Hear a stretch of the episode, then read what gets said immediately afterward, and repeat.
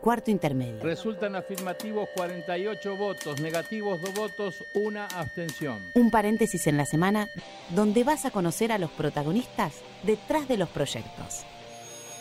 Porque una ley te puede cambiar la vida. Arranca la sesión. Hola, hola, ¿cómo andan? Buen domingo para todos. Hoy, este domingo, vamos a estar hablando de la subrogación de vientre. Hay un proyecto del senador Julio Cobos para regular justamente la gestación por sustitución. Esta técnica consiste en la posibilidad de tener un hijo en un vientre de otra persona, la que se denomina gestante, y abre la posibilidad de ser padres y madres a personas solas, a personas del mismo sexo o inclusive a personas con alguna patología.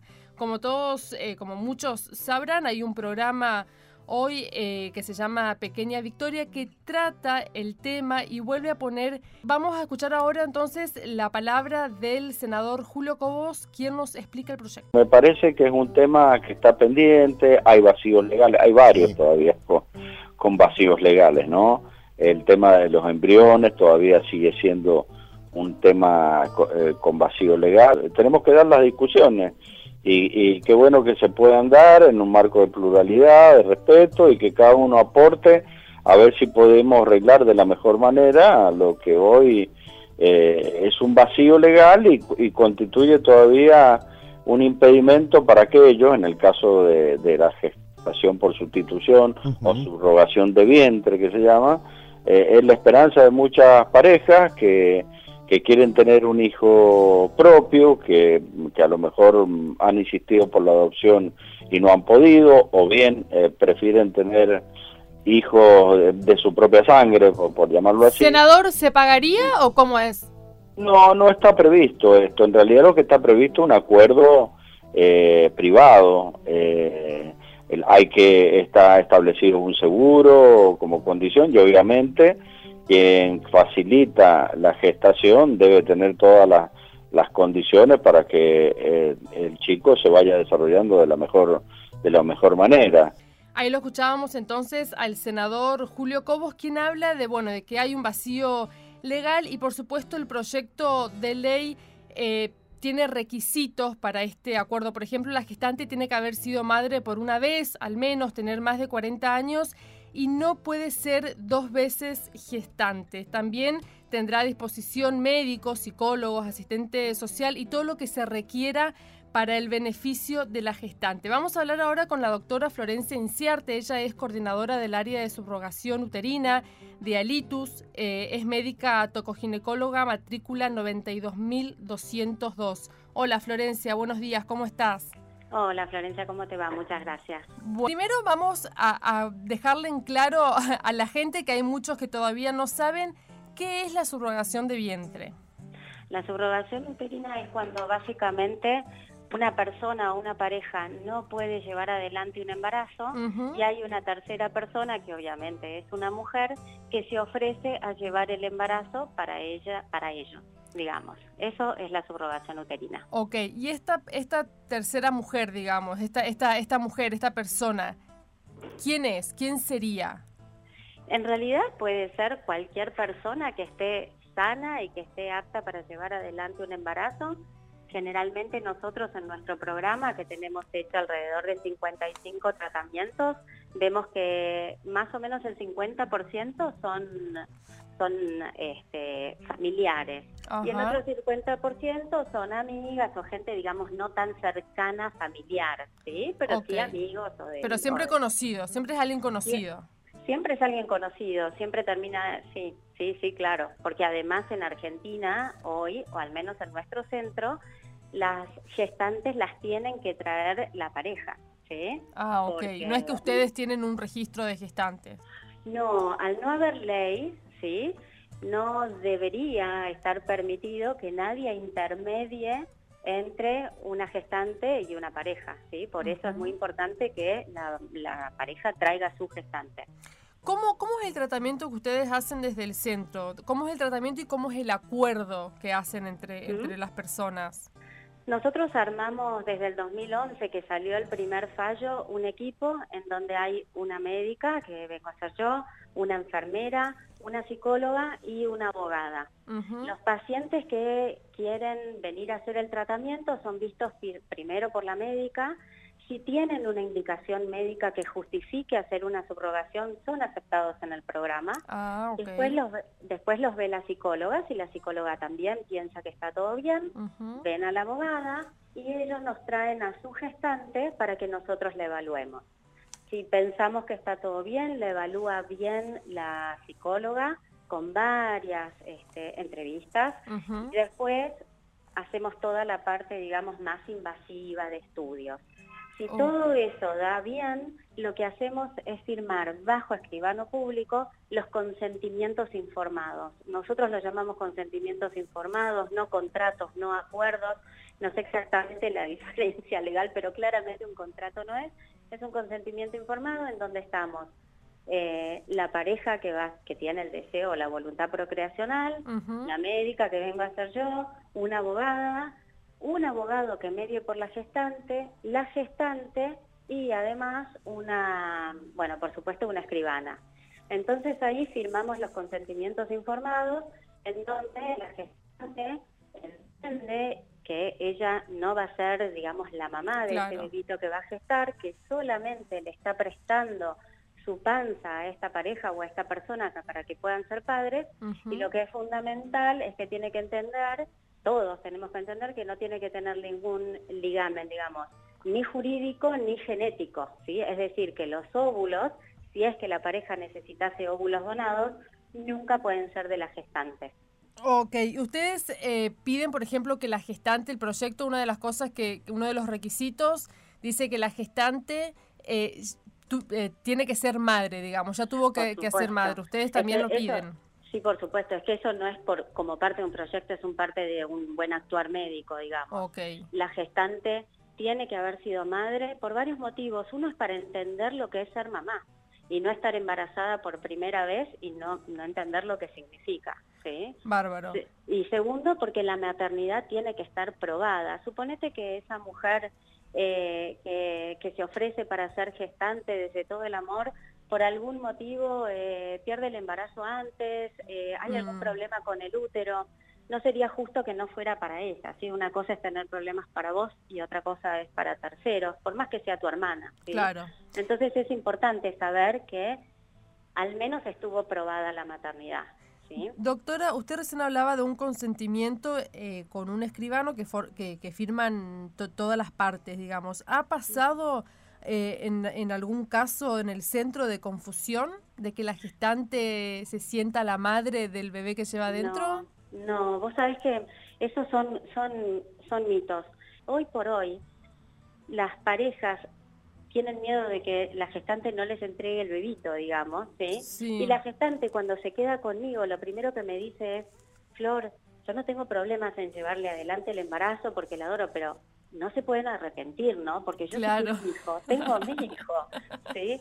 Entonces los miedos que tienen los padres, ¿sí? Es el mismo miedo que tiene la gestante. Mm. Eh, hoy por hoy lo tienen mucho más claro y yo te aseguro que si, las verían como tenemos la suerte de ver nosotros a, estas mujeres que para mí son increíbles, se hacen un gesto de amor increíble, son chicas especiales que la psicóloga dice que es como que tienen ganas de trascender de alguna manera y de diferenciarse de alguna manera y este es un acto de amor increíble, ¿no? Mm. Es, es, grandioso.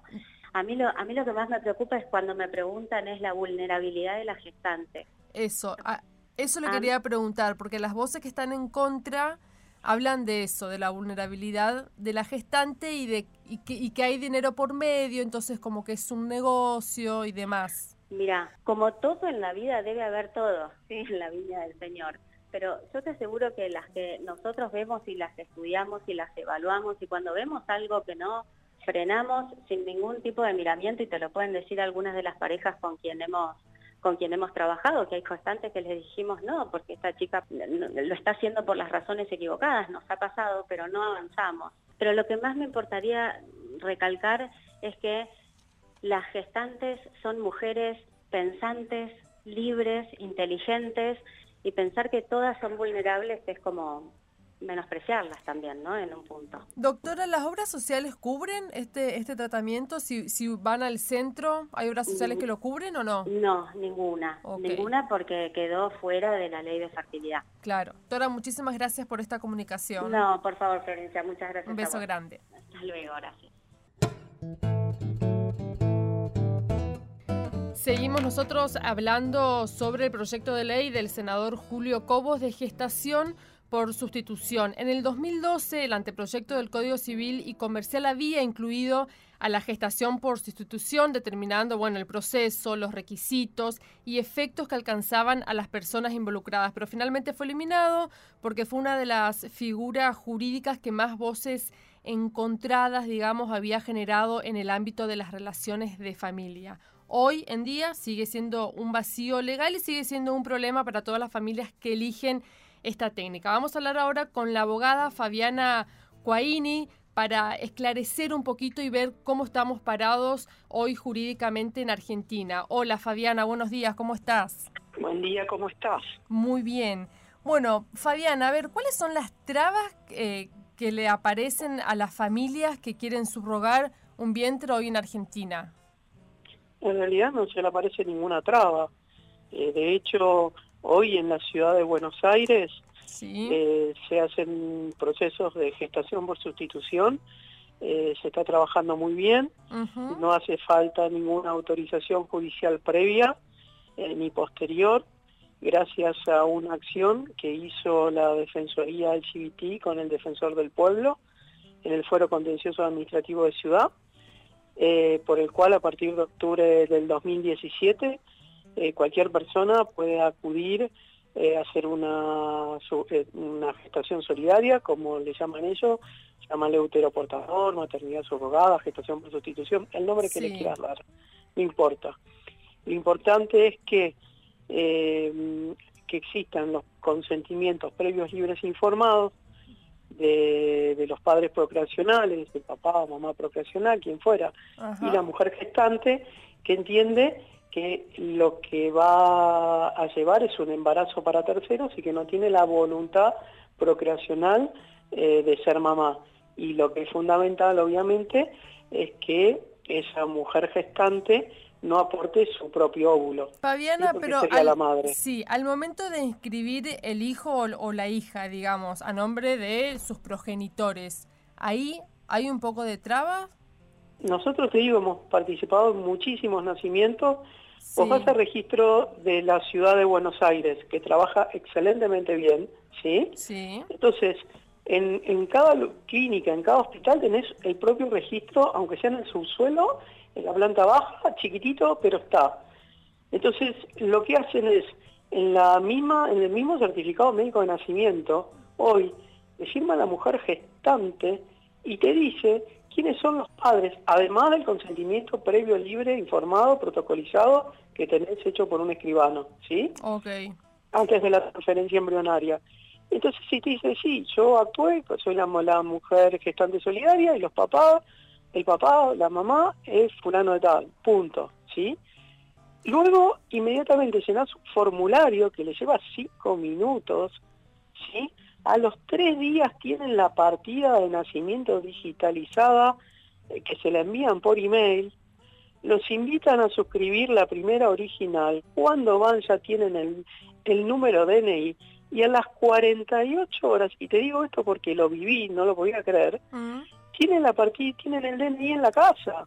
Fabiana, eso es en, una semana resolvés todo. ¿Eso es en Capital Federal o en el o a nivel nacional? Eso es en la Ciudad Autónoma de Buenos ah, Aires. Dicen que Dios atiende en todas partes, pero preferentemente en la ciudad. Te lo puedo decir yo que soy chaqueña, sí, es así. No, yo te, hago esta pregunta porque conozco varios casos que el DNI al, al, hijo o a la hija se lo han dado después de tres años y después de un proceso judicial. A ver, de hecho nosotros los primeros casos que llevamos, el primer caso que tuvimos nosotros, que, que, eh, mm, fue la primera sentencia en el 2013. Y ahora hay dos casos muy importantes que estimo va a haber sentencia antes de fin de año en nuestra Corte Suprema de Justicia Nacional, uno es nuestro, otro es de un colega nuestro, y creo que los van a sacar a los dos juntos, esperamos que salga bien, porque tampoco te dicen no, no lo hagan, te dicen no, mire, váyase por una adopción integrativa. En realidad no es una adopción lo que estás haciendo, porque la voluntad de, de, llevar ese camino de tener un hijo fue desde el primer día en conjunto. Entonces, vos no podés enlatar cosas donde no, no puedes poner un círculo dentro de un cuadrado. O sea, no enlatemos cosas. Seamos sinceros con cómo se hicieron y cuál fue la verdad, la realidad de todo. Entonces, eh, calculo que el mensaje de nuestra Corte eh, va a ser a que se reglamente a través de una ley pero hay que sacarse esos mitos pobres. La, la gestante es un ser, es un ser humano como, como una donante o como quien fuera, eh, que quiere ayudar a otra persona, ¿sí? A que puedan ser padres. No hay que ponerle palos en la rueda, sino hay que tratar de aceitar y que quede todo y que esté bien y por supuesto con la mayor protección a la mujer gestante, al niño por hacer y a los papás procreacionales. Perfecto. Fabiana, muchísimas gracias por esta comunicación. No, no hay por qué. Un beso grande. Hasta luego.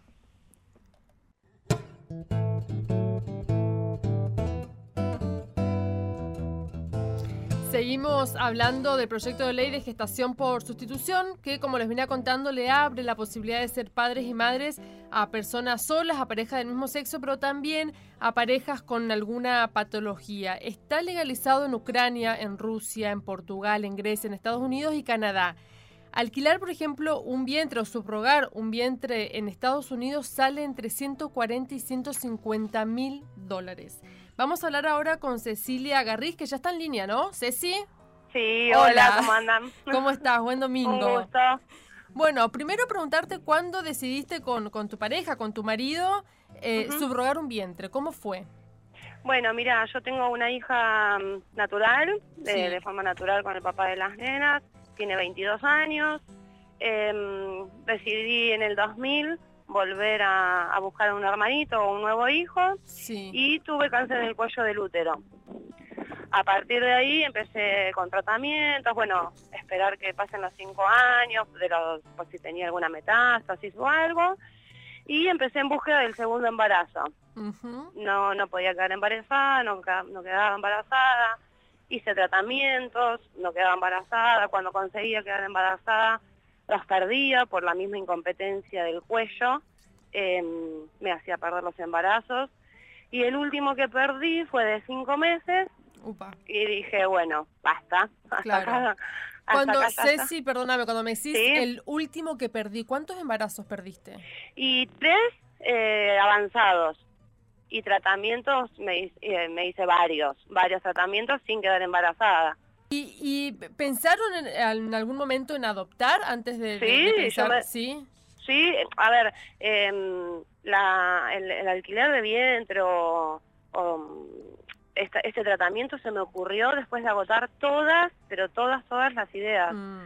Yo me anoté para, para adoptar, yo me fui a las provincias a anotarme para adoptar. De hecho, la jueza que a mí, después tengo yo el juicio de Agustina, ya estaba anotada hace cinco años en lista de espera para, para adoptar, pero bueno, eh, no, no se daban las posibilidades y yo cada vez iba siendo más grande y nada, iba pasando el tiempo, yo sí, aparte 15 años de, tratamiento. Claro, el deseo se va aumentando, ¿no? El deseo de ser madre va aumentando también. Yo cada tratamiento, cada embarazo, cada cosa, decía, bueno, listo, es el último. Ah. Y no, y era como que me daba más fuerza más empujón claro. para seguir. Y mm, en el último tratamiento me pensé en alquilar un vientre, llamé a una agencia que está en Estados Unidos inaccesible para mí, mm. inaccesible, solamente la consulta en el 2011 o 2012 nos salían mil dólares. Claro. Nosotros, el papá de mis nenas y yo somos gente súper normal, humilde, yo trabajo 10 horas por día. Eh, sí, no es para cualquiera. En una de las tantas noches que empiezo a hablar del tema, o claro, yo mi hija Agus tiene cinco años, ahora va a cumplir en abril. Yo esto lo había empezado a hacer dos años antes, no se sabía nada del tema, no se hablaba, era como, estás loca. Me empecé ¿Qué te dijo tu familia? ¿Tu familia qué te dijo? Esa parte no, me encanta. Eh, yo lo hablé mucho con el papá de las nenas y con mi hija más mayor, que era la que más tenía que participar, porque bueno, una decisión de a tres. Hablamos, me empecé a asesorar más del tema, me empecé a meter en foros, justo vi que había un matrimonio acá de Argentina que lo había hecho, me contacté con ellos, me contacté con, porque claro, íbamos a ver abogados o íbamos a ver a escribanos que no tenían ni idea claro. lo que le estábamos planteando, entonces me daba bastante inseguridad. Mm. Me contacté con este matrimonio, Maika y Juan, que ya lo habían hecho. Ellos me contactaron con su abogada y bueno, decidimos hacerlo porque me, dieron mucha confianza, mucha seguridad, el, el, mismo lugar donde hicimos el tratamiento. Obviamente que tuvimos que pasar por 10 mil millones de procesos, estudios, mm. eh, eh, psicólogos, no es que, bueno, un día para otro voy, quiero claro. un diente, ya está, no es así tan fácil no es una alternativa que se le pueda dar a todos, porque conozco papás que no lo pueden hacer por una cuestión que la psicóloga les negaba la, posibilidad, o no estaban preparados, o la gestante no estaba preparada. ¿Quién fue, ¿Quién fue la gestante en tu caso? Una amiga del papá de mis hijas. Ok, ¿y ella se copó enseguida? ¿Ustedes le propusieron? ¿Cómo fue? No, yo se lo propuse, se lo propuso el papá de las nenas y primero dijo, están locos, ustedes están re locos. Bueno, empezamos a hablar del tema, se lo expliqué bien porque claro, no, ella no entendía cómo era el procedimiento, cómo se iba a hacer. Mm. Em, nos juntamos a hablar porque ella también tenía un nene, tiene un nene primero nos juntamos solas, después nos juntamos todos, con los nenes incluidos, le explicamos cómo era el procedimiento, cómo se hacía, que no tenían nada que ver, que ella no iba a ser la mamá, que él iba a ser el hermano, que lo único que iba a hacer era como un tratamiento, pero ella lo iba a llevar en la panza. Mm. Y el nene enseguida, el nene tenía en ese momento nueve años, el nene enseguida lo entendió, lo aceptó, eh, bueno, y ahí empezamos a hacer todo lo que era el tratamiento. ¿Y cómo fue, digo, los nueve meses de embarazo donde, bueno, vos fuiste mamá, sabés lo que es llevar a tu hijo en la panza, que tu hijo estaba en otra panza? ¿Cómo fue tu, tu sensación, digamos? No, yo no, en ningún momento sentí esa falta como de maternidad. Yo quería mm. ser mamá y sabía que esa era la opción y la acepté y mm, nada, no me, no me afectó desde ese lado. Yo sabía que tocaba la panza, que le hablaba y que mi hija estaba en la panza de Andrea, pero desde el momento que nació, la obstetra me la dio a mí, yo la besé toda, se la pasé a Andrea, la besuqueó un poco, se la di al papá, y desde ese día Agus estuvo conmigo y se adaptó. claro, la mujer, la mujer gestante no le da de amamantar, digamos. No, no, nosotros hablamos todo, durante todo el embarazo hablamos todo. Ella no le iba a dar de amamantar, de hecho salió de su cesárea con una faja y unas pastillas que ya habíamos arreglado para que directamente no genere Em, leche. Leche. Entonces, estaba todo hablado, que ella lo único que iba a hacer era llevarlo en la panza y en ningún momento se confundió, en ningún momento... Obviamente que la quiere, tampoco es, no es ni la tía, ni la madrina, ni tiene un vínculo, nada. Se ven, nos vemos y todo, pero no... Bueno, Agus es muy chiquito, todavía no sabe su historia, pero... Claro. No, en ningún momento eh, Pero el vínculo sigue entre vos y la madre y la, y la gestante sigue, digamos.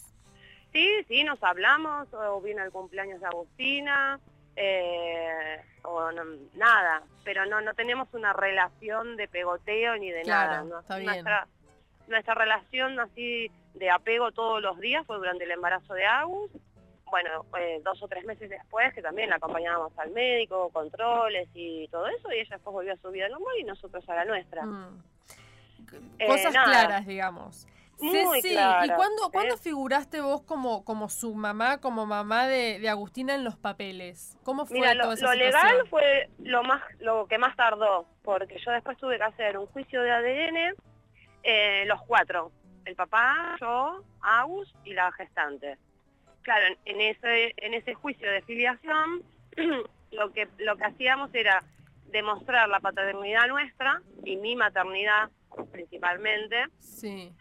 Y a ella le daba 0,0. Entonces, con eso hicimos un juicio de impugnación de maternidad.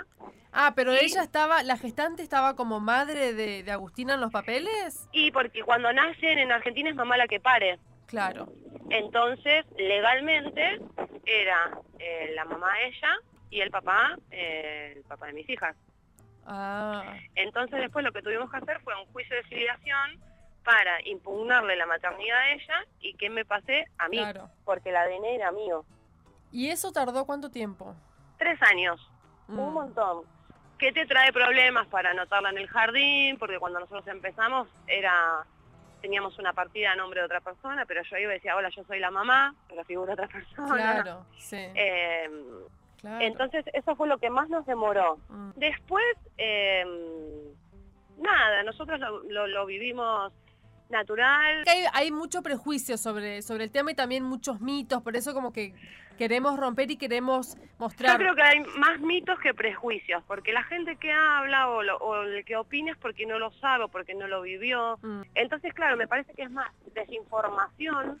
La gente que yo conozco, los papás que lo hicimos acá en Argentina, es porque tenemos una historia de, búsqueda de embarazos muy, pero muy mm. larga. No es lo primero que se te ocurre cuando, ay, bueno, este mes no quedé embarazada, voy a quedar un vientre. a mí me llevó 15 años. Yo mm. empecé en el 2000 y Agus nació en el 2015. No es solamente que es un tratamiento que lo pueden hacer gays o lesbianas o, madres solas, no, es para todos. Mm. No es fácil, es un camino muy largo, es muy largo. El embarazo se hace largo, se hace complicado, porque vos tenés que... Nosotros respetamos muchísimo, muchísimo a Andrea. Eh, era, era todo muy hablado, muy charlado, pero bueno, ella tenía su vida, tenía sus hijos, sus actividades, sus cosas, y también teníamos que respetarla y no invadirla. Mm. Ceci, eh, bueno, muchas gracias por, por contarnos tu historia y me alegra de que, de que todo marche bien y que, y que sean una familia muy feliz y que estés contenta con, con, este, con esta técnica que, que hicieron feliz, feliz y lo único que espero es que bueno que se legalice también, que tengamos un acompañamiento jurídico que es fundamental y que nada, que se hable del tema, pero que se hable bien, con fundamentos. Es un tratamiento más de fertilidad, es una opción más para ser papás. Gracias. nada de raro. Dale, te mando un abrazo. Gracias, Ceci, un beso grande. Chao, chao. Gracias. Ahí escuchábamos entonces el caso de Cecilia Agarriz, quien después de tener cáncer de cuello de útero, de perder cinco embarazos, de intentar adoptar, decidió subrogar un vientre. Bueno, se nos terminó el programa. Esto fue entonces el proyecto del senador Julio Cobos de gestación por sustitución. Hay nuevas familias en el mundo y tenemos que hablar de eso y tenemos que legislar sobre eso. Nosotros nos vamos, los queremos mucho y nos volvemos a reencontrar el próximo domingo aquí en Cuarto Intermedio por Radio Nacional, la radio de todos. Los y las que hacemos Cuarto Intermedio somos, en la conducción, Florencia Corregido y Mariano Castro. En la producción y edición, Paula Rojo y Sonia Buller. Este programa fue producido por el Senado de la Nación desde la Biblioteca del Congreso.